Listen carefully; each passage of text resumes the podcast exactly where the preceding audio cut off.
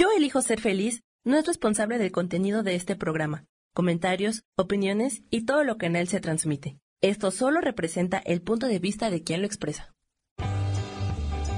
Yo elijo ser feliz presenta.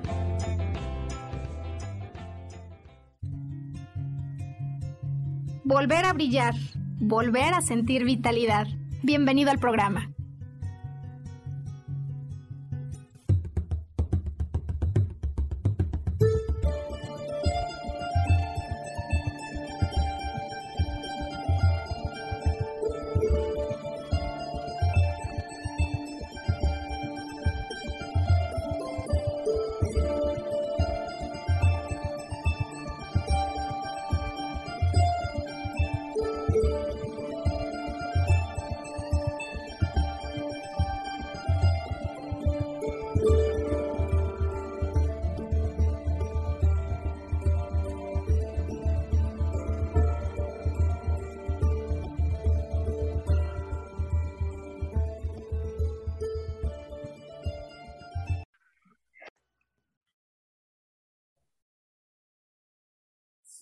Somos seres integrales con un cuerpo físico, con un cuerpo mental, con un cuerpo emocional, ¿podrían ser también integrales nuestras enfermedades? Me refiero a mm, la cuestión de hasta dónde podrían estar involucradas las vivencias internas que nosotros muchas veces tenemos con eso a lo que llamamos enfermedad. Hipertensión y biodecodificación. Es el nombre del podcast de esta semana al que te doy la más cordial bienvenida, así como el agradecimiento a nombre de todos los que estamos detrás de esta producción a la que llamamos Volver a Brillar por elegir sintonizar con nosotros vía Facebook en nuestra primera edición, donde interactuamos vía chat con quienes tienen la oportunidad de estar con nosotros, vía Spotify para quienes gustan de escuchar y muchas veces la repetición. Nuestro agradecimiento a todos nuestros amigos que semanalmente están descargando este contenido o vía YouTube para quienes les gusta en la comodidad de casa, al ritmo que cada quien puede disfrutar del contenido y del video.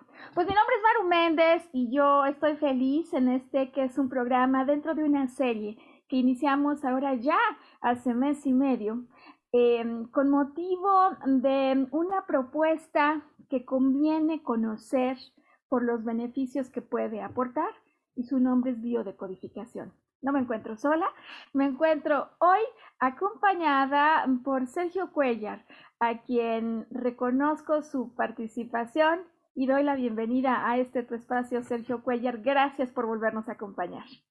Muchas gracias, Maru, otra vez por la oportunidad de poder compartir algo a todos sus eh, escuchas. Y pues bueno, finalmente continuamos con una entrega más de algo tan valioso como es el aporte a la salud y sus orígenes desde la perspectiva de la biodecodificación. Pues felices de tenerte mm, esta vez nuevamente con nosotros.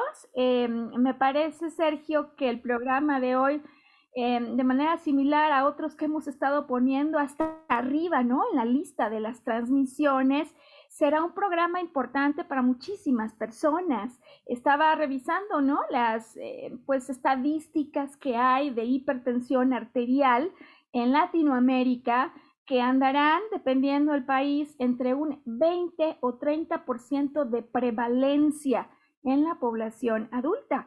¿Esto qué significa? Pues que los casos que están cercanos o superiores al 30%, uno de cada tres adultos em, podría tener hipertensión arterial y la realidad es que aquellos que atraviesan por esta enfermedad, en el momento en el que se dispara y sin control, pues no la pasa nada bien, ¿no? Eh, y bueno, se trata de uno de esos padecimientos crónicos que como hemos en esta producción explicado, desde la apreciación de la biodecodificación, si son crónicos, es porque hay percepciones, interpretaciones del mundo que se han vuelto crónicos, que nos generan emociones al interior, vivencias que no se sienten bien y que pasado cierto momento el cuerpo entra a ayudar. Eso es en lo que consiste la biodecodificación. Eh, nos han preguntado, Sergio, algunas personas, fíjate que conectan con el podcast ya con un cierto conocimiento eh, de esta propuesta, pero hay quienes en definitiva, por ejemplo, cuando vino el de diabetes la semana pasada que tuvimos cáncer de mama, pues se enteran por un amigo conocido, un ser querido, que hay un contenido que puede ser de utilidad. Y entonces la primera pregunta, pues sí, pero ¿qué es la biodecodificación? Así que tenemos tiempo el suficiente, ¿no? Ya que hemos decidido solo dedicar el programa a hipertensión arterial y sobre todo a las emociones que se ha encontrado que hay detrás, pues tenemos el tiempo de hacer un pequeño preámbulo que haga sentirse más bienvenidas a todas estas personas que por primera vez están conectando con este contenido. ¿Qué es la biodecodificación? Me han preguntado varias personas y tampoco están esperando, ¿sabes, Sergio, una explicación así como de tres horas, sino algún resumen que les permita fluir con el podcast y eventualmente luego conectar a su ritmo en su momento con el primer podcast que hicimos, donde hablaremos en todo detalle, ya que lo puedas ver, de biodecodificación. Bueno, pues se trata de una propuesta, eh, sin duda arranca gracias al trabajo de un médico alemán el doctor Hammer, quien viene a primero vivir en carne propia lo que significa la pérdida de un hijo de manera dramática, pérdida a raíz de la cual eh, unos meses después se encuentra con cáncer él y su esposa. Y como médico observador del fenómeno de la salud de la enfermedad, se mm, propone averiguar, porque su hipótesis es que esto no es una conclusión digamos, que se pueda separar de la vivencia tan fuerte, tan brutal, emocional que han tenido. En, bueno, lo que inicia él y desde luego que arranca de manera muy polémica, ¿no? Como, como muchas veces pasa, ¿no, Sergio? Cuando alguien trae una propuesta distinta, luego evoluciona y a la fecha hay una enorme cantidad de grupo, digamos, un grupo de médicos, la mayoría europeos, quienes arrancan este movimiento, que mm, han estudiado ya cientos, decenas, miles de casos al final, a través de los cuales han concluido que en efecto, así como podemos reconocer que cuando nos enojamos hacemos bilis, así como cuando hay otras emociones, estas pueden tener un impacto en el cuerpo. ¿Por qué lo tendrían? Bueno, pues porque en determinado momento la tensión que se ha disparado por un evento supera el límite de eso que podemos nosotros manejar como el estrés cotidiano. Y al superar esta tensión, se viven estos eventos normalmente en soledad, sin pensar que yo puedo encontrar una solución, pero además, pues con enorme estrés, porque el evento que ha ocurrido de alguna forma me amenaza o amenaza eso que yo quisiera lograr. Esta es la explicación general y vamos entonces, Sergio, a compartir con quienes nos escuchan el plan de vuelo, ¿te parece, para el día de hoy? El plan de vuelo es eh, escuchar de, voz de Sergio en una película que trae hoy preparada para ponernos los ejemplos metafóricos que nos van a ayudar a abordar el tema de hipertensión. Una vez que escuchamos esta historia, que además siempre nos trae historias que nos reconectan con cosas que en su momento marcaron tendencia, una etapa o que son cosas interesantes de averiguar. Marcamos pausa y vamos a una segunda parte del programa en el que te quiero explicar un poco del, del funcionamiento, finalmente de la biología que hay detrás de la fisiología del corazón y las arterias, porque hoy estamos hablando de hipertensión arterial. ¿Cómo es que funciona el mecanismo a través del cual el corazón bombea sangre a todo el cuerpo y oxígeno con ello? ¿Y de qué manera este mecanismo guarda también una analogía con algunos asuntos o vivencias emocionales que podrían estar disparando la hipertensión arterial? Entonces, la biología Vamos entonces a un ejemplo que hoy traigo para ti, es uno de los más frecuentes. Por cierto, Sergio, que este es uno de los casos de los padecimientos que hasta ahora he podido mm, eh, tratar con mayor, eh, digamos, número de personas. Y como parte final en el programa, y desde luego, pues para muchos va a ser muy importante, hoy quiero compartir contigo un, digamos, cuestionario diagnóstico que he estructurado a raíz de las experiencias que he tenido, porque curioso el caso, pero fíjate que he tenido a ver sesiones de tres horas, ¿no? Cuando hay muchos padecimientos, muchas veces enfermedades que han amenazado la vida de manera severa, y en muchos de ellos nunca me había encontrado con tal dificultad como lo que me empezó a ocurrir con el caso de algunos padecimientos como la hipertensión, donde yo en un inicio encontraba tan posibles diversas causas que me costaba trabajo sintetizar y poder ofrecer de una manera compacta, digamos, la clasificación o las posibles categorías de vivencias internas que están detrás.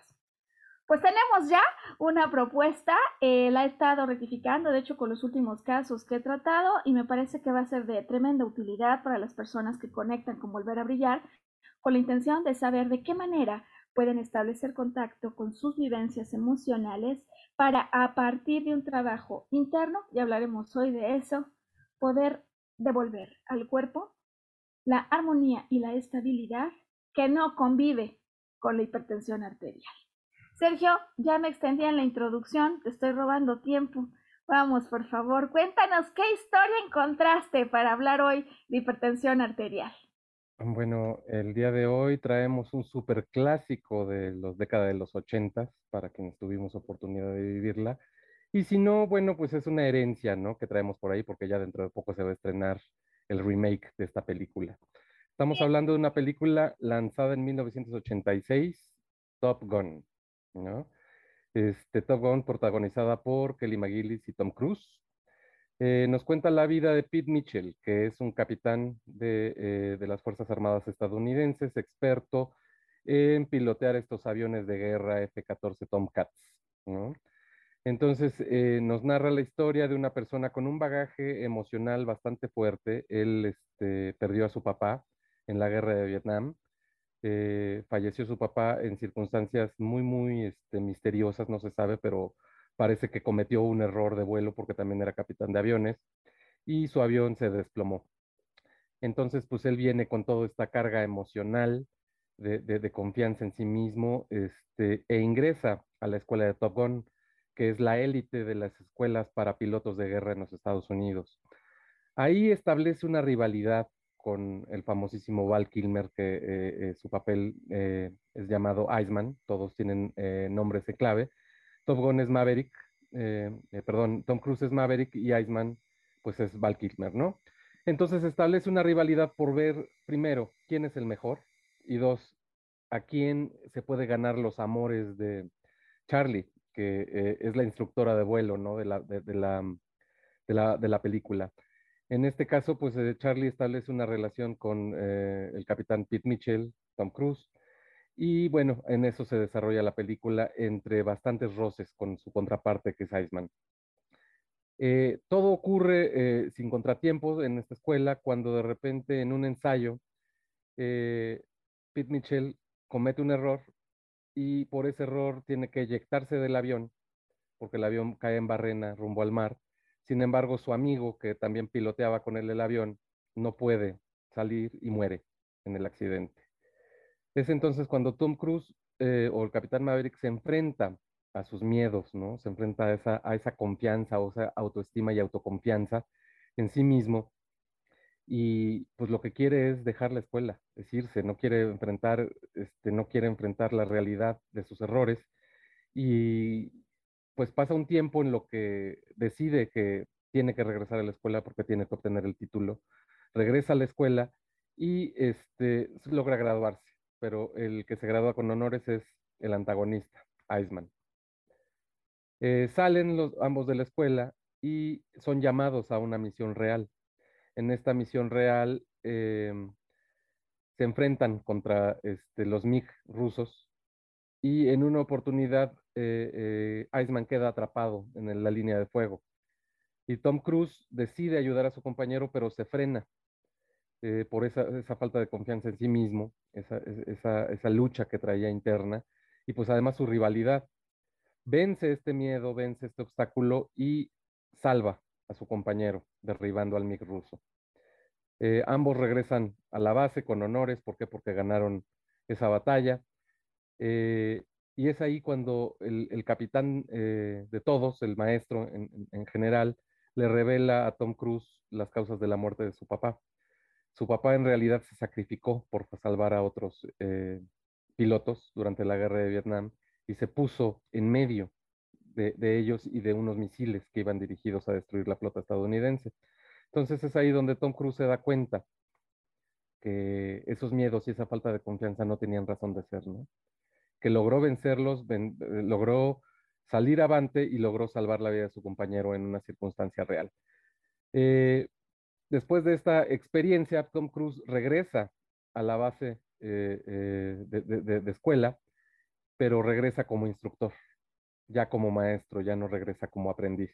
Y es ahí donde nos da pie a la siguiente secuela que está por estrenarse en los próximos uno o dos años, que es la continuación de esta gran historia que marcó tendencia en esta época.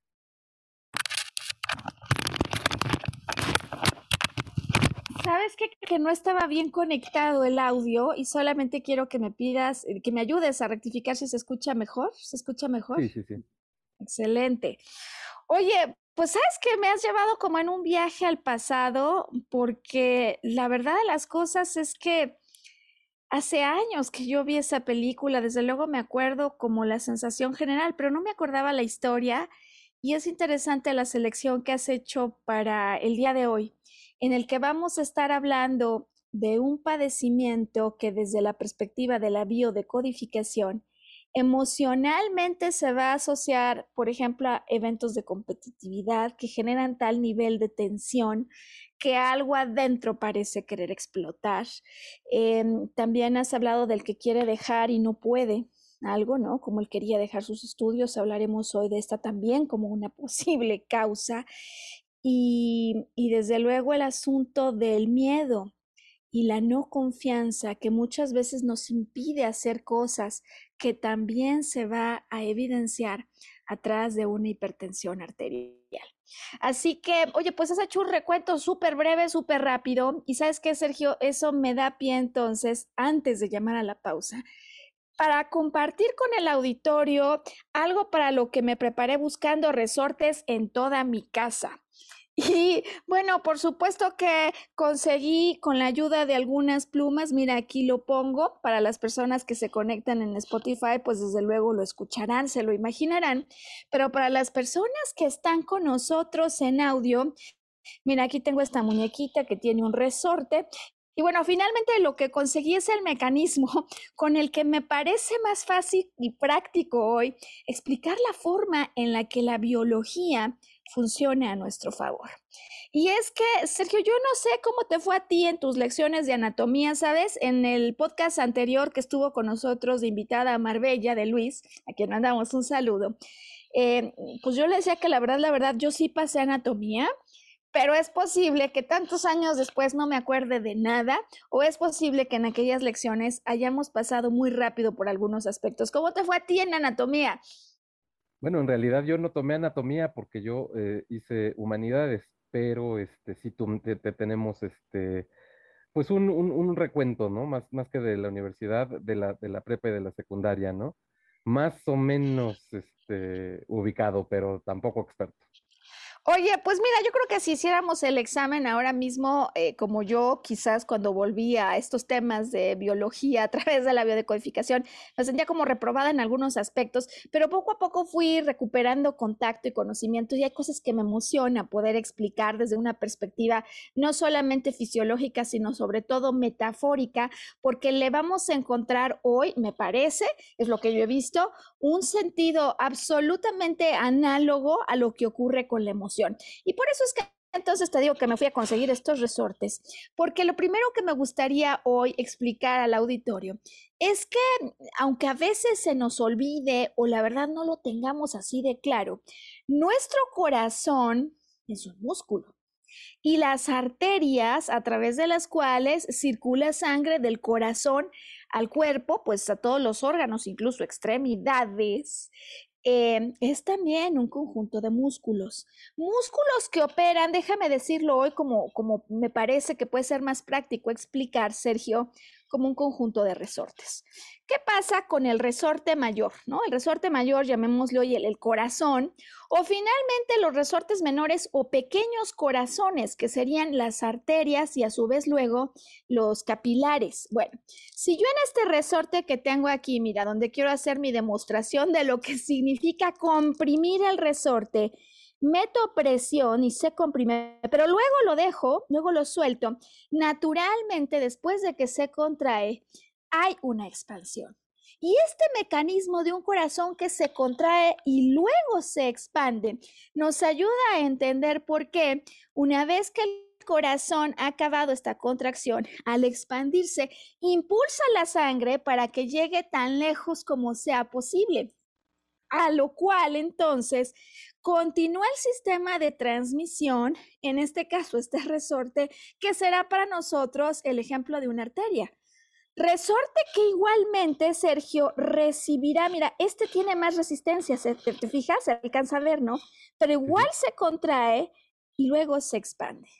En este sentido, transmitirá la misma, digamos, el mismo mecanismo, con el mismo mecanismo a quienes vengan detrás. Y este último, resorte, ya no pude seguirles haciendo eh, plumas en la casa, pero sí me sirve para explicar que finalmente tenemos otra vez otras, eh, digamos, em, pues... Em, como, ¿cómo explicarlo? Terminales, ¿no, Sergio? Que van a seguir operando bajo el mismo principio de una contracción que después, al generarse en la expansión, impulsan la sangre para que llegue hasta el último rincón del cuerpo, hasta la última de nuestras eh, partes y extremidades.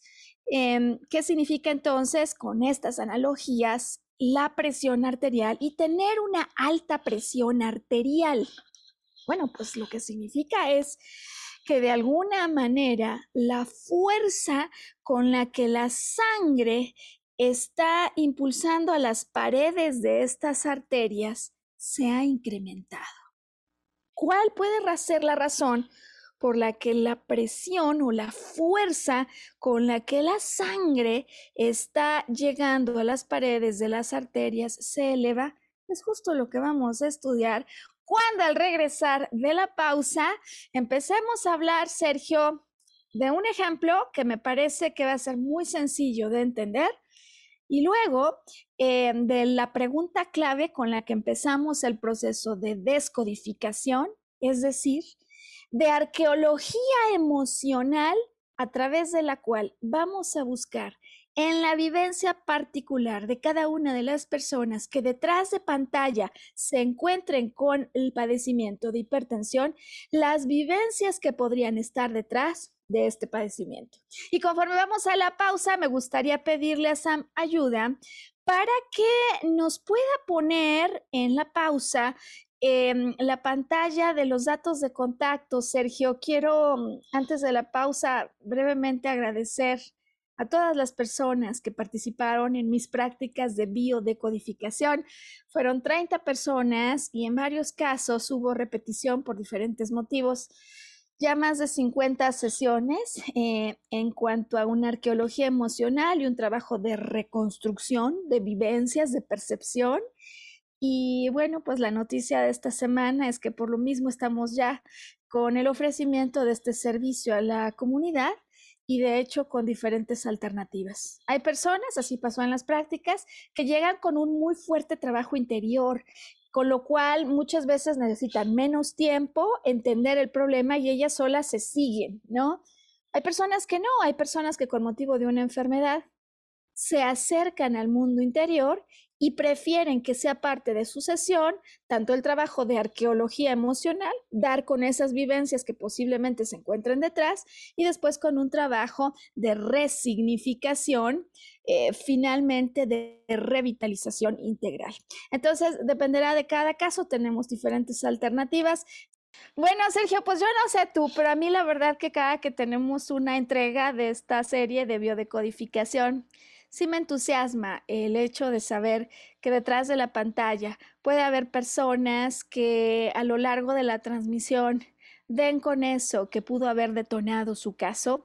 Nos ha pasado ya, Sergio, en algunas sesiones, por ejemplo, en la que tuvimos de mm, obesidad y sobrepeso, que durante la propia sesión hubo alguien que a través de Facebook en los comentarios nos retroalimentó y nos dijo eh, que agradecía la información, pues ya había encontrado la causa de su obesidad. Y vamos a ver hoy cuántas personas eh, pueden ser em, pues tocadas por este mensaje y puede haber conciencia, puede haber un nuevo conocimiento. Em, Sergio, me parece que tú padeces hipertensión, ¿es correcto? Sí, es correcto. Qué bueno que lo mencionas, Maru, porque creo que es muy, muy importante, uno, descubrir y tener el diagnóstico médico, ¿no? De este, de este tema tan común en nuestros días, ¿no? Eh, yo tardé como alrededor de tres o cuatro años en darme cuenta que era hipertenso. ¿Cómo te diste y cuenta? Curiosamente, pues fue muy chistoso, ¿no? Porque yo tenía unos dolores de cabeza muy, muy este, profundos, pero pues todo lo atribuíamos a un, un mal funcionamiento de la articulación temporomandibular, que mm. efectivamente sí tengo una disfunción temporomandibular que ha tratado de ser corregida con ortodoncia, con bastantes procedimientos este, desde el punto de vista este, dental.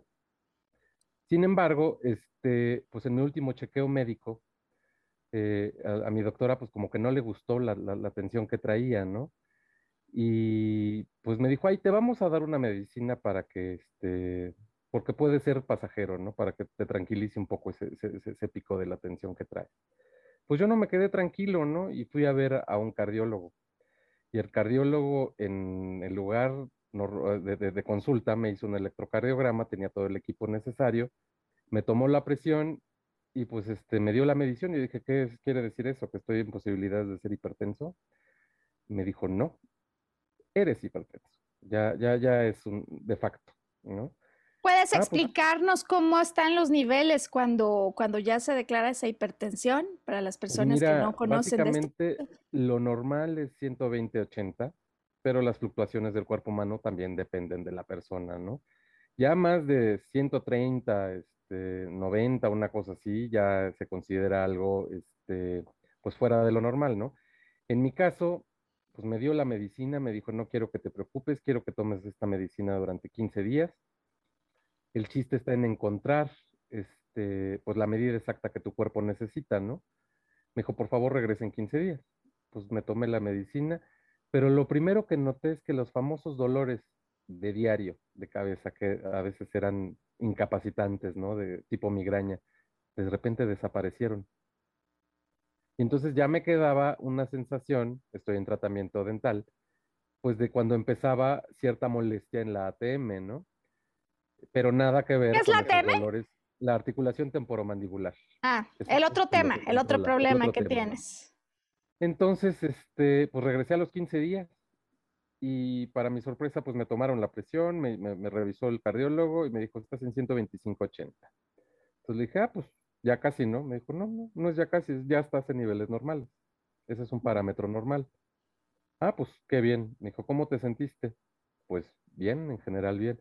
Quiere decir que la eh, dosis que estás tomando para la hipertensión es la adecuada para ti. Así nos vamos a seguir. Y entonces, este, es cuando descubres, ¿no? La diferencia de lo que tú pensabas que era una cosa, en realidad es otra. Es, es hipertensión, por eso te da dolor de cabeza, pero es muy, muy importante detectarlo, ¿no? Porque por algo le llaman el asesino silencioso, ¿no? Porque no presenta muchos síntomas. Eh, es, eh, digamos, un poquito laborioso darse cuenta de que tienes esta hipertensión, pero pues con un medicamento es controlable desde el punto de vista de la biodecodificación, cuando descubres las causas que más adelante nos vas a explicar, puede haber una mejoría e incluso una, una remisión al estado normal.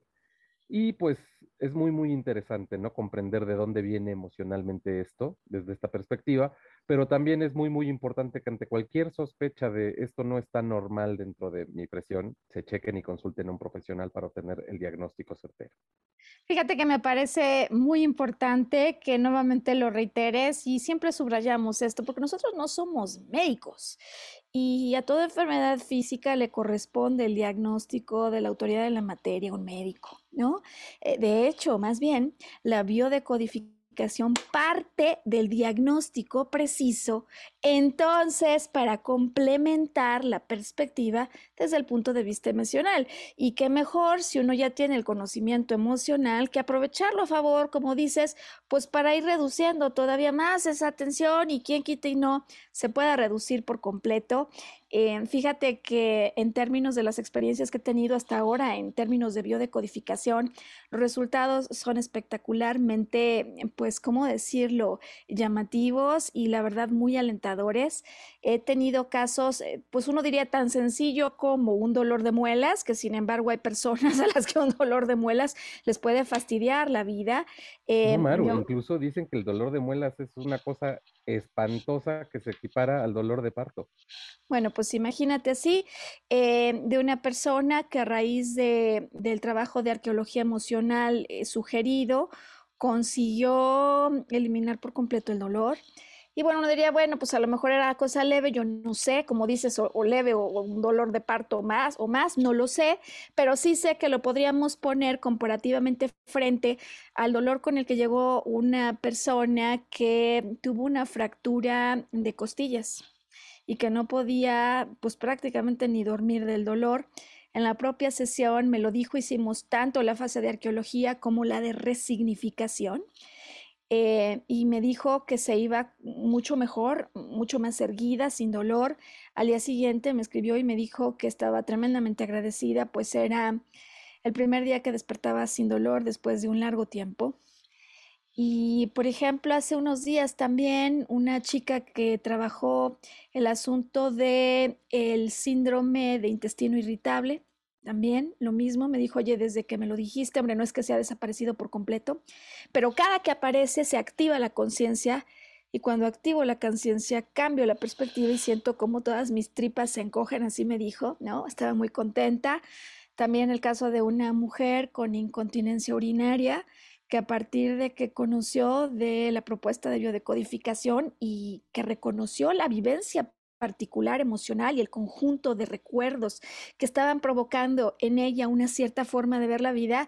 Em, la semana pasada me dejó un recado, estaba muy emocionada y me decía que se siente realmente eh, muy contenta con lo que está pasando en su cuerpo. Entonces, deseamos que, pues esperamos que igualmente hoy tengamos buenas noticias para muchas personas y sin demorar más ya, entonces vamos de lleno, Sergio, a explicar eso que puede pasar no en la biología del, del, músculo que se comprime y que se expande, sino en lo que pasa a la par en la vida interior. Y voy a poner uno de los ejemplos más frecuentes con los que me he encontrado como preámbulo a ese cuestionario que hoy quiero entregar al auditorio. El preámbulo es un ejemplo clásico, déjame decirle hoy así, de un hombre o una mujer que ya no aguanta a la pareja. Puede ser el marido, puede ser la mujer, ya no le aguanta. Pongamos el caso particular de una persona con la que trabajé la semana pasada, justo, que no es al marido o a la mujer a quien quiere dejar esta persona, a quien quiere dejar es el trabajo, que también es una cosa que se puede presentar eh, pues mucho más frecuente de lo que uno quisiera, ¿no? Pues yo creo que desde la perspectiva pues, eh, eh, personal de cada individuo, yo creo que todos en algún momento nos dan ganas de arrancarnos el, pelo y decir, ya me quiero ir de aquí, ya no, ya no, ya no aguanto más. Ya no aguanto esto. Eh, y ya no aguanto esto porque de hecho si aquí me quedara exploto es como me lo han dicho algunas personas. Fíjate cómo a través nuevamente de las palabras y de las frases con las que nos decimos a nosotros mismos lo que está ocurriendo y lo que reporta el interior, de alguna manera estamos viendo pistas o dando pistas de esos códigos que luego el cuerpo entiende de otra manera. Decía que es el caso de esta persona que ya no aguanta al jefe y dice, yo me tengo que ir porque si no reviento. O pongamos el otro clásico, por ejemplo, no lo, no lo voy a poner en mujer, ¿no? Vamos a irnos al, al ejemplo masculino del caballero que dice, yo lo lamento, pero no puedo seguir viviendo con mi mujer porque esto igualmente explota. Sin embargo, en cualquiera de los dos ejemplos clásicos que hoy estamos presentando, el asunto es que tengo muy claro que exploto y me tengo que ir. Pero antes de que pase a la acción, es como si algo se nos atravesara que dice pausa, interrumpimos este programa para avisar que, pues no, no me puedo ir del trabajo porque si no, ¿de qué vivo? ¿No? Eso piensa el que se quiere ir, ¿no? Eh, o no, pausa, interrumpimos esta programación para informarles que los planes de dejar a la mujer o al marido no se pueden concretar porque hay hijos de por medio. Y yo, que soy un hombre y un padre responsable, no quiero que mis hijos vivan con un padre ausente, como fue mi caso. Explicaciones muchísimas. Cada uno tendrá sus propias causas y, hay quienes dicen justificadas, no injustificadas. No vamos a hablar de eso aquí. Porque finalmente para el cerebro, la verdad, la verdad, Sergio, no hay mucha diferencia entre si está bien, si no está bien. Yo opino, no. El asunto a reportar es el siguiente. Yo digo que me tengo que ir porque si no esto revienta. De alguna manera metafórica me preparo para la acción a través de la sangre que bombea el corazón. Me preparo para la acción tanto con el azúcar que se entrega a los tejidos como con la sangre que entregará oxígeno al cuerpo. Y me preparo para una acción porque esto si no revienta. Y sin embargo, cuando este sistema de presión sanguínea se recibe en esta arteria, pues de alguna manera hay una resistencia que no permite que pase igual y se transmita, o un exceso de relajación que afecto del símbolo del resorte que hemos puesto hoy, finalmente tampoco permite que el sistema de presión se transmita al resto del cuerpo. ¿Qué quiere decir esto? Que es posible, Sergio, que en mi interpretación de tengo que dejar este trabajo, tengo que dejar a esta mujer, tengo que divorciarme y separarme de este marido, yo esté o siendo demasiado rígido, igual no es para tanto. O sea, la verdad es que a veces uno vive dramas y te cuento algo, Sergio, los dramas más intensos que he vivido en mi mundo los he vivido adentro, no afuera. Eh, entonces, o puede ser que sí sea inaguantable, pero entonces la segunda parte no acaba de rimar, ¿no? Porque si yo me preparo para accionar algo que si no acciono revienta, de alguna manera estoy, digamos, impulsando una tensión de, de, sangre que está preparada para que yo me pueda movilizar, pero al decidir no hacerlo, es como esta sangre no se alcanza a entregar con la misma intensidad en el resto del cuerpo. Y eso va creando una tensión en el sistema. No me refiero solo a la tensión que hay en el que se quiere ir y no puede, sino la tensión arterial, que metafóricamente entonces el cuerpo de alguna manera codifica y replica como consecuencia de esta vivencia personal. Quiero hacer aquí una pausa para saber, en este primer ejemplo clásico y genérico, ¿cómo te va, Sergio, cuando evalúas lo que ha ocurrido en tu historia personal y lo que podría estar atrás de la hipertensión arterial? Pues me suena bastante lógico el decir, a ver, yo pasé por A, B y C, ¿no? Independientemente de, de las situaciones, eso es como cuando vemos una película, ¿no? En esta película tú recibes emociones que afectan tu interior. O sea, hay una respuesta biológica del cuerpo al estrés, al miedo, al, amor, al llanto. O sea, son emociones. ¿Y qué es lo primero que manifestamos cuando estamos viendo una película de suspenso? Estamos así, ¿no? y el estar así inmediatamente es adrenalina tu cuerpo empieza a segregar adrenalina, que es lo que permite esa respuesta inmediata ante cualquier situación de alerta, ¿no? Eh, al mismo tiempo que se, libera adrenalina, tu tensión, el corazón te empieza a latir más rápido. Exactamente. Está preparando al, al, organismo para reaccionar. Y desde ese punto de vista, creo que es súper lógico que situaciones de estrés, situaciones de ya no puedo más, situaciones de yo quisiera irme de aquí corriendo, pero no puedo, si preparan, es el organismo que te está preparando y está reaccionando para poder soportar esa situación. Sí, para salir corriendo, finalmente es para accionar. Ahora bien, eh, ya vamos de lo general a lo particular. Cuando explicamos a los amigos que conectan con volver a brillar, cómo es el proceso de biodecodificación. No es que yo lea un manual genérico y diga, pues ahí está, a ver, verifícale, ¿no? A ver cuál te resuena y suerte. No. Eh, queremos volver el código general, eh, un código que resuene con una vivencia personal auténtica. Y por mismo motivo vamos a ir verificando tanto la última vez que tuviste un episodio que puedas recordar, qué pasó alrededor de esa fecha, como eh, usualmente nos vamos hasta el primer evento, es decir, la primera vez que, como me decías tú, Sergio, pues yo empecé a experimentar dolores de cabeza muy fuertes. Oye, pues ¿cuándo fue eso?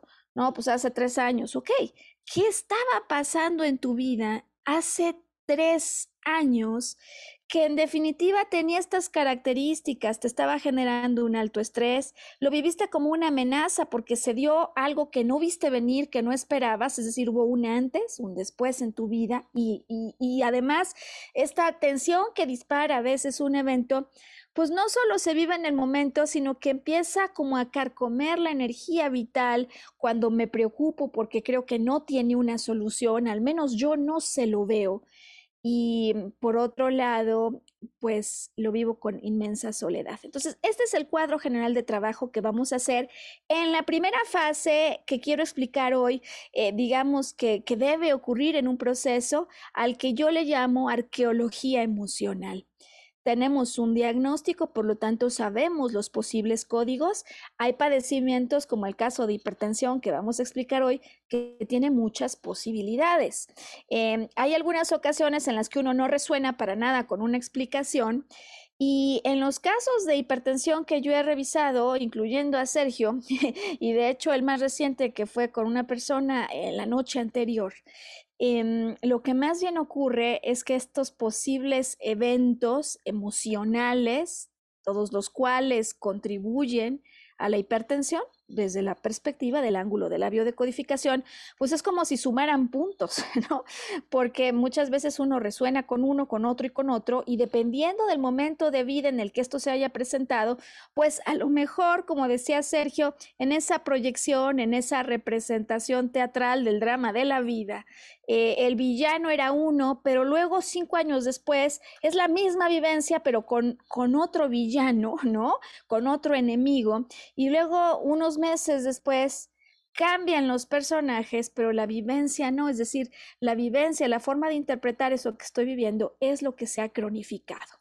Así que vamos con la primera pregunta que normalmente, eh, digamos, estoy sugiriendo cuando se trata de entender qué hay detrás de la hipertensión. Y la primera pregunta, déjame decirlo así, Sergio, en este cuestionario que he preparado, tendrá que ver con problemas al interior del clan familiar. Es decir, empezamos así. ¿Qué problema en tu clan familiar hubo? ¿Por qué hubo tensión en el clan familiar? ¿Dónde es posible que haya sido demasiado rígido e inflexible o dónde es posible que haya sido demasiado blando, porque como ya lo hemos explicado, estoy buscando aquí el resorte con la analogía del resorte, igual de importante es ver dónde yo estoy siendo tan rígido que no permito siquiera que que se bombee, ¿no? Todo el sistema de presión en la sangre, o donde al ser tan eh, blando, pues tampoco se está haciendo posible el mecanismo de contracción y expansión que permite que circule como debería de ser la sangre. Atención además, Sergio, porque el corazón, que representa el territorio, se une con el cuerpo a través de arterias y venas que se consideran en el sentido simbólico lazos familiares. Entonces, nuestra primera forma de abordar las posibles vivencias emocionales que hay aquí detrás tienen que ver con problemas donde hubo alta tensión en el clan familiar. Y tengo además otras preguntas que pueden ayudar a precisar lo que ocurrió alrededor de ese momento en el que empezaron los altos dolores de cabeza, Sergio, o donde alguien pues de alguna manera sí se dio cuenta que estaba aumentando su tensión. ¿Qué no pasaba o quién no pasaba? ¿Dónde me sentí invadido en mi territorio? O mm, de otra manera, ¿a quién le quiero cerrar o le quise cerrar las puertas de mi corazón porque no me sentí amado como yo esperaba?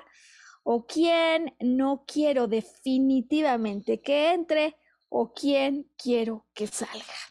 Sé que cuando hicimos, eh, aplicamos este cuestionario en tu caso, hubo, mm, hubo hallazgos algo en particular que, respetando desde luego la intimidad personal, quisieras compartir con el auditorio al respecto? Híjoles, dejando eh, de, lado el lado personal, ¿no? Básicamente yo sí me enfrenté a una tensión espantosa a nivel laboral. Sí, donde de plano era o se va esta persona o me voy yo, porque si no, de verdad nos vamos a sacar los ojos, ¿no? Ok. Ahora, esa, era una situación ya era una situación en extremo, este, pues dañina. Sí. Pero este, pues no, no, no, no había este, solución aparente, ¿no? Eso que me estás diciendo y que estás compartiendo con el auditorio, de hecho lo abordamos en, en la categoría número dos. Finalmente, la tensión que hay en el clan familiar, Sergio, pues se extiende a un clan familiar, digamos, agregado. O sea, finalmente hay un clan extendido en el trabajo, en las relaciones que yo tengo con personas cercanas.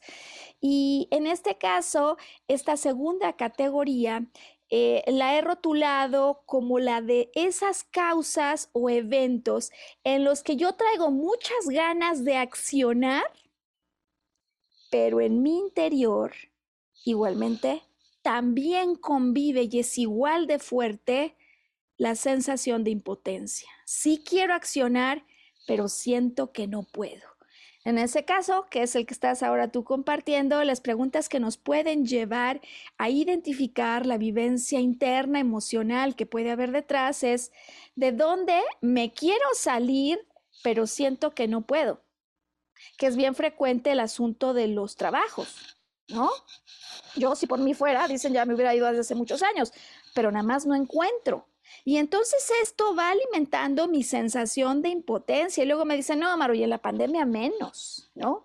Es decir, voy alimentando mi sensación de impotencia en lugar de impulsar tan solo con mi pensamiento la decisión de claro que yo quiero y puedo, porque simplemente lo merezco tenemos otra pregunta, porque a veces así como yo no quiero de alguna manera, em, más bien, yo sí quiero salir, hay otras ocasiones en las que yo no quiero salir. ¿De dónde no querías salir y te corrieron? Recordemos que aquí hay temas de resistencia, de exceso de flexibilidad al mismo tiempo. Entonces, en algunos casos, yo no me quería salir y sí me corrieron. ¿O de dónde yo no me quiero ir apenas? Pero lo estoy viviendo con mucha atención el seguir aquí. Combinaciones de esto de quiero, pero no puedo, eh, no quería eh, o no creo que pueda. Em, es una de las causas más frecuentes. Y sabes, Sergio, me acuerdo muy bien que cuando estudiamos tu historia, el asunto es que esta forma de pensar se dio cuando estaba en el trabajo hace 10 años, pero luego también puede haber pasado en el otro que tuve hace 5, pero luego también puedo estarlo viviendo de otra manera. Y si no en el territorio laboral, luego también se suman tensiones en el clan familiar. Esto va explicando a muchas personas que posiblemente con esto vayan dando cómo el estar duro y dale en el interior de no aguanto, de veras es espantoso, va generando la tensión porque no puedo acabar de accionar. Ahora bien, tenemos un tercer eh, tipo o categoría de eventos que yo he observado que en efecto se han confirmado durante las prácticas que hago en relación a hipertensión arterial. En este tercer caso, yo de alguna manera me encuentro con la sensación de tener que someterme sumisión a un dominante, a una autoridad que domina sin sentirme apoyado o apoyada a la hora de accionar por esta persona dominante. En contraposición, así como yo me puedo someter a un dominante sin que se me sienta apoyado, pues encontramos el de mujeres, que este es uno de los casos más característicos y es curioso, Sergio, que suelen llevar el rol masculino de accionar, de proveer, de movilizarse, ¿no? Hay muchas mujeres así. El tema aquí es, decía por contraposición, porque en este tercer nivel unos se someten y hay algunas que no se someten para nada, ¿no? De hecho, todo lo contrario, llevan la posición dominante. Y sin embargo, aquí el problema no es vivir como dominante, sino vivir con la constante sensación de conflicto porque tengo que asumir este rol dado que hay alguien que no está asumiendo el suyo. ¿Qué opinión te merece esta tercera categoría? Pues es que imagínate, si sientes que algo te está apachurrando, que te está poniendo un límite en la cabeza, que te está encogiendo, que todo, eh, la respuesta inmediata del cuerpo es expansión. ¿Me explicó? Tensión, expansión, contracción y expansión son los movimientos y que por eso me ha parecido tan relevante ir a conseguir resortes por todos lados de mi casa para explicar de una manera mucho más sencilla qué es lo que puede haber detrás. Y digo, más allá de que, de que puede ser interesante para aquel que lo está viviendo, me parece, Sergio, que el apoderarse de este cuestionario, verificar en dónde empiezo a sumarle puntos a la hipertensión, pues es muy importante ya solo para conseguir que al conocer estos motivos emocionales, lo primero que baje justo es la presión. ¿Me explico? Es decir, el saber que yo tengo en mi poder la capacidad de ayudarle emocionalmente a mi cuerpo a contrarrestar esto que estoy experimentando. Vamos con el cuarto grupo o la cuarta categoría de razones que podrían estar vinculadas con hipertensión. Y sabes, Sergio, me parece que lo has venido a ilustrar eh, ejemplarmente con el caso de Top Gun, porque nos hablas de un personaje que pues sí está ya en la, academia, ¿no? Eh, encima viviendo un tremendo nivel de competitividad y un poco con el asunto de debo, pero me quiero salir, pero también con la tensión de estar arriba del otro, porque además hay que ganar la atención de la profesora, etcétera, etcétera, etcétera.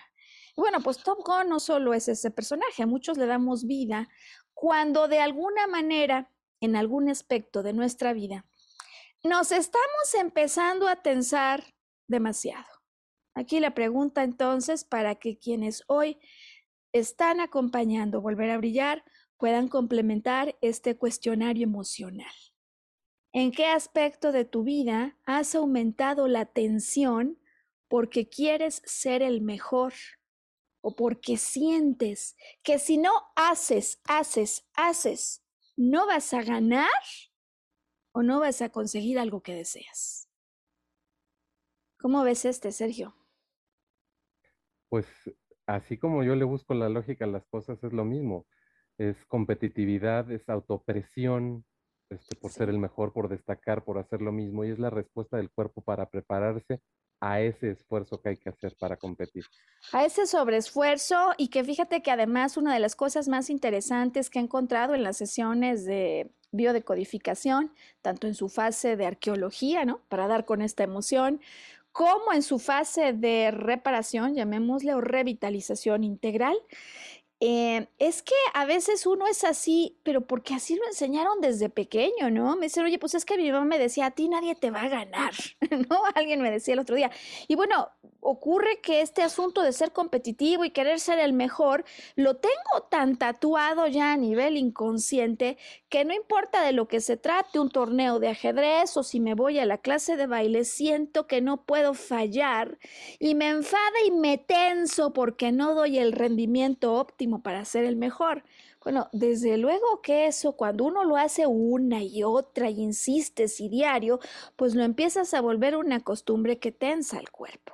Entonces, atención a quienes deseamos a veces conseguir todo para ser el mejor o que le estamos metiendo presión a la vida y a los ritmos que tiene, porque finalmente todo tiene un tiempo y algunos en desesperación nos gustaría que todo pasara ya, ¿no? Que le estamos subiendo y subiendo y subiendo y subiendo y subiendo a la barra eh, pero esto es importante en la vivencia, que por más que le subimos, luego no la alcanzamos, Sergio. ¿no? Porque, bueno, me tenso, consigo suelto, me tenso, consigo suelto. Pero si no alcanzo, y se va, haz de cuenta como esas imágenes donde la zanahoria va en un carro moviéndose y tienes a un corredor detrás que nunca llega, esa sensación, pues finalmente la captura, porque hay tensión, porque hay estrés, la captura el cuerpo y de alguna manera la refleja entonces vía la hipertensión arterial. Decía yo que hay cinco motivos, cinco categorías y, la última me parece que además, al menos a mí Sergio me explica por qué muchas veces estos padecimientos, conforme vamos avanzando en edad, van apareciendo cada vez más. Y es que la última causa, al menos la, de las que yo he encontrado y que me parece que puedo así agrupar, eh, se refiere a estos temas de, mm, digamos, situaciones del pasado no resueltas de manera efectiva. Por algún motivo, yo no pude resolver como yo quería un pasado que al recordar no solo es que me hace mal, sino que me genera una agresividad reprimida. Agresividad reprimida que con solo recordar se vuelve a activar. Y nuevamente entonces el ciclo se activa porque como yo estoy en agresividad interna y lo obvio es que haya una acción, hay una contracción que se prepara para impulsarme a la acción. Acción que otra vez, y de hecho similar a lo que en el caso de diabetes estudiamos, no ocurre. Es decir, que el sistema de presión no encuentra respuesta en el cuerpo y por lo tanto la atención se acumula y se queda dentro. Estas serían, Sergio, las cinco causas en resumen que más he encontrado de manera repetida en las personas que se han acercado para hablar de hipertensión arterial y donde decía que muchas veces este es como un sistema de puntos que juega en contra porque en la categoría 1, en la 2, en la 3, en la 4 o en la 5 hay una afirmación en positivo respecto a, a, esto como una manera de vivir la vida o de enfrentar el día a día, el cotidiano, ¿no? Tensiones en el clan que no se acaban de resolver, el deseo por una desvalorización emocional porque sentí que alguien no me amó lo suficiente o no me ama como yo lo necesito, de cerrar mi corazón para no permitir que alguien entre o el deseo de que alguien salga inmediatamente, ¿no? Tensiones en el clan que podrían revelar un exceso de, llamemos, inflexibilidad o un exceso de, pues inflexibilidad, no, más bien es como de, una, de una perspectiva blanda, ¿no? O demasiado inflexible o demasiado blando. Cualquiera de las dos no ayuda al caso. Segunda categoría, entonces, tengo muchas ganas de accionar, por un lado, pero me siento muy impotente al mismo tiempo y no acabo haciendo. Tercera categoría, me someto a un dominante que sin embargo siento que no me apoya en ciertas acciones o al accionar. O por contraposición, llevo el rol de una mujer eh, que lleva, digamos, sí, las funciones de proveer, es decir, el, rol típico que, que, en la sociedad actual se asigna como el masculino de hacer, de proveer, pero lo vivo con una sensación de conflicto y opresión porque alguien no hizo lo que le tocaba todas vivencias interiores, porque alguien podría al vernos decir, oye, Maru, pues no, no hay ni rol masculino ni femenino, eso solamente es una cuestión que se acuerda. Y desde luego que estamos de acuerdo. El punto es que a veces en el interior o no me gustó el acuerdo o no lo acordamos y simplemente esto se está presentando de esta manera. Cuarta categoría, decíamos, por algún motivo de competitividad o de una creencia de tengo que hacer, hacer, hacer, hacer, yo me empiezo a tensionar y al no conseguir, al no ver que llega eso, me, me sigo en una carrera de tensión que no termina, sino por terminar haciéndole mal al cuerpo. Y la quinta razón que explicábamos, pues tiene que ver con esos episodios de agresividad reprimida que se deben a eventos del pasado que no quedaron bien solucionados. Em, estoy segura, porque eso me, me, ha estado pasando ya en los casos en los que estoy trabajando, estoy ya con este cuestionario así organizado, que detrás de la pantalla debe haber personas que al solo escucharlo ya hayan dado con el tema razón por la cual, Sergio, llamamos a la última pausa del podcast para que Sam nos ayude poniendo nuevamente los datos de contacto que te ofrecemos si quieres tener la experiencia de una sesión de biodecodificación y en esos datos de contacto te damos todos los informes que tú necesites, sea que conozcas de biodecodificación o sea que no conozcas nada al respecto, pero siempre tengas la intención sincera de adentrarte en el mundo interno que podría estar provocando esto. Bueno, pues volver a brillar en un podcast importante, especial, pues quizá para nosotros todos son especiales, ¿no, Sergio? Pero especialmente dedicado para las personas que enfrentan algún tema relacionado con hipertensión, que estén encontrando a través de esta producción Vivencias emocionales que se prolongan, se postergan, se hacen crónicas, estas maneras de vivir el mundo y que por lo tanto de alguna manera metafórica se reflejan a través de estos padecimientos que enfrentamos. Hoy hemos hablado de las causas de hipertensión arterial y la pregunta del millón, ¿no? ¿Y ahora qué hago con esto? Es decir, ya yo entendí y sí me doy cuenta que he querido dejar algo o alguien y no me atrevo, que hay cierta agresividad interna reprimida. Si es cierto, si me doy cuenta que a raíz de que viví un fuerte problema, por ejemplo, con mi padre o mi madre, se desató en mí como esta sensación de que me revienta la cabeza y sé que ya me subió la presión. ¿Qué hacemos, Sergio, cuando damos con esto? ¿Nos puedes platicar tu vivencia? En relación a las emociones de las que tienes conocimiento y conciencia? Ah, pues básicamente empezar a trabajar en ellas, o sea, de alguna manera identificas, ¿por qué? Porque hay un sensor emocional en tu cuerpo, ¿no? Que algo te está haciendo daño. Entonces, cuando identificas a qué se debe, por ejemplo, hace rato platicaba yo de mi experiencia laboral, ¿no? Cuando se solucionó en, en apariencia, que fue cuando yo me separé de, de esa empresa, este, pues quedaba dentro de mí el, acordarme de esa persona y decir, sin embargo, el trabajar en ello y de dejar ir y, pues no, no perdonar, pero es decir, sabes que este, cada quien su espacio, no nos complementábamos profesionalmente, creo que es sano y empiezas a trabajar y de repente un día volteas a la distancia y ese trabajo se vuelve automático, ¿no? A razón de que ya ni siquiera piensas en esa persona, ¿por qué? Porque no te hace daño. Fíjate que has dicho, Es un capítulo liberado. Es un capítulo liberado. Pero ¿sabes qué me llama la atención que hablas de no necesariamente perdonar? porque este se puede volver el capítulo de, pues, muchas personas, ¿no? A resolver. ¿Por qué al recordar algo no lo puedo perdonar? y sabemos que todo lo que yo no puedo perdonar, si no lo puedo dejar ir, es porque al recordarlo, algo me vuelve a lastimar. Y eso algo que me vuelve a lastimar no es más que una percepción, una manera de ver las cosas, de atribuirles un significado que desde luego se puede retar. De tal manera que, bueno, sí, por supuesto, hay personas que con la sola conciencia, ¿no? Sergio, pues ya ha estado muy fogueado en este asunto de, de, la vida interior, ¿no? Y hay quienes pueden hacerlo con más velocidad, es decir, en cuanto me doy cuenta de cuál es la vivencia, pues por lo menos estoy preparado, preparada para que la próxima vez que venga algo que me quite el sueño, que me enfada, que me hace querer contraatacar o que me empieza a tensionar, y yo lo sé, o sea, no necesito tener necesariamente aquí un medidor de presión, ¿no? Eh, para saber que algo ya me está tensionando. Eso, como dice Sergio, tenemos un sensor, ¿no? Por lo pronto, el del mundo interior. Desde la perspectiva de la biodecodificación, habiendo explicado que todo diagnóstico médico no solo es, es, recomendado, sino necesario, lo que sí sabemos es que también hay un diagnóstico emocional y que ser consciente de estas posibles causas o detonadores, entonces hace que yo con una conciencia esté mucho más alerta del momento siguiente en el que esta vivencia se quiera apoderar de mi cuerpo.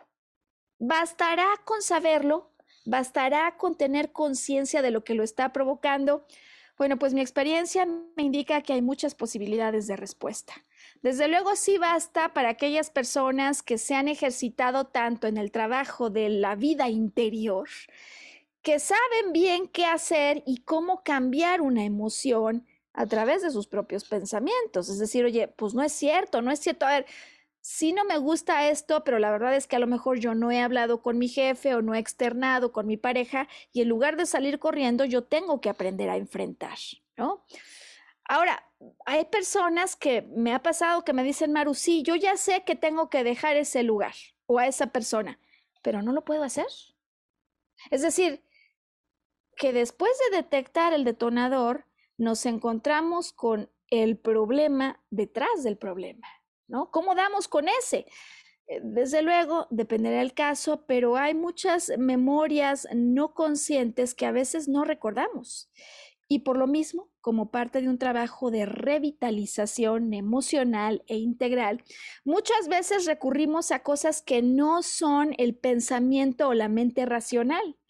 Eh, utilizamos algunas técnicas eh, para llamar a recuerdos no conscientes que pueden ser súper sencillas, como simplemente el arte terapia, ¿no? Eh, para que la persona establezca de nuevo contacto con algunos eventos que marcaron una cierta interpretación que ya de manera automática me hace creer que yo no me puedo expresar. Me acuerdo muchísimo, Sergio, quizás una de las prácticas más eh, impactantes que, hubo en este periodo, em, tenga que ver con una persona que en el momento de hacer conexión con su mundo no consciente, lo primero que vio fue una imagen de ella y se acordó cuando de pequeña, después de un pequeño berrinche en un restaurante, por supuesto, una chica de menos de cinco años, entonces su mamá va y la encierra en el carro. Pero que es suficientemente impactante esa escena en la que siente que se sofoca, eh, vive en un lugar donde la temperatura sube, por supuesto supera los 40 grados centígrados. Imagínate un niño solo con menos de cinco años que siente que se va a sofocar en el auto. Evento que si se lo preguntabas ya de manera consciente posiblemente ni lo tuviera registrado, pero que tiene... Lo marcó. Exactamente. Tiene el poder de marcarte de tal manera que entonces ya no expreso lo que siento. Y es una mujer con muchísima fuerza, con muchísimo poder, que sin embargo, debido a la huella que deja ese evento, siente que no debe volver a hacer lo que le generó un castigo que dejó una memoria, ¿no? Ejemplar. Así que bueno, entonces la conciencia no siempre es suficiente, em, desde luego bastará para, que tienes, para quienes tienen recorrido amplio en la vida interior.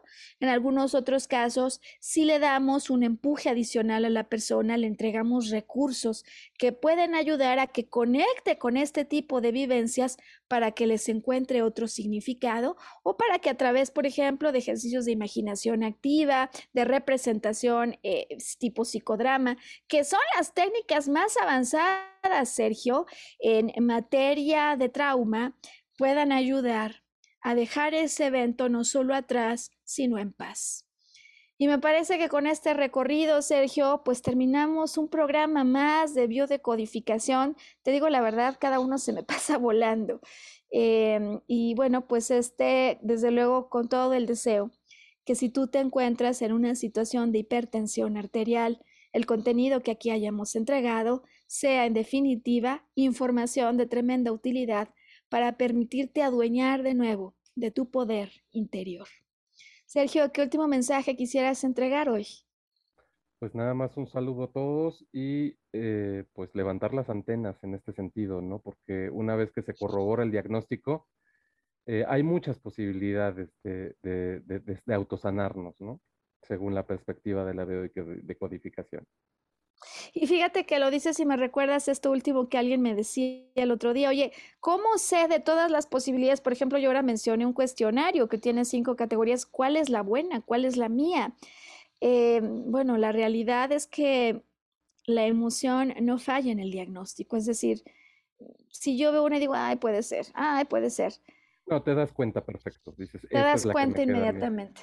Te das cuenta inmediatamente y sabes que solo para despedir, me acuerdo que hay una, Una última causa que si bien hoy no la hemos explicado podría estar en el caso de algunas personas finalmente cuando por ejemplo yo me siento desvalorizado sexualmente y me pongo una cierta presión para mejorar la calidad de mis propias vivencias y experiencias sexuales. Aumento de tensión. Bueno, pues en cada caso y si hay dudas, desde luego, Sam, ayúdanos otra vez con los datos de contacto porque estamos decididos a entregar a la comunidad información que pueda ayudar a llevar tu vida a ese nivel de estabilidad, de armonía, que todos aspiramos y que Sergio todos merecemos tener para sentir que podemos volver a brillar llenos de vitalidad. Pues hasta la próxima semana donde ya veremos, Sergio, qué historia nos cuenta y qué padecimiento em, encontramos como consecuencia de las prácticas de la semana que vale la pena presentar para reflexionar. Hasta entonces, Sergio, gracias. Hasta luego a todos.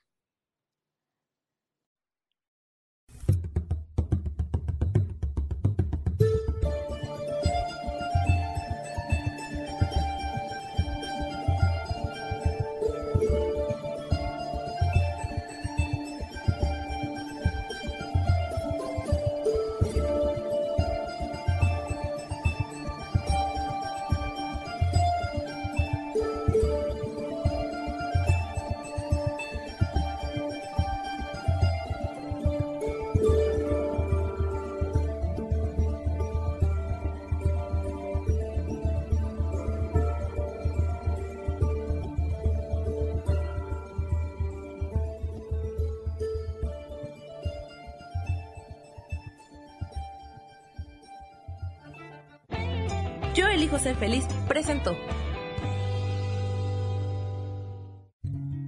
Volver a brillar.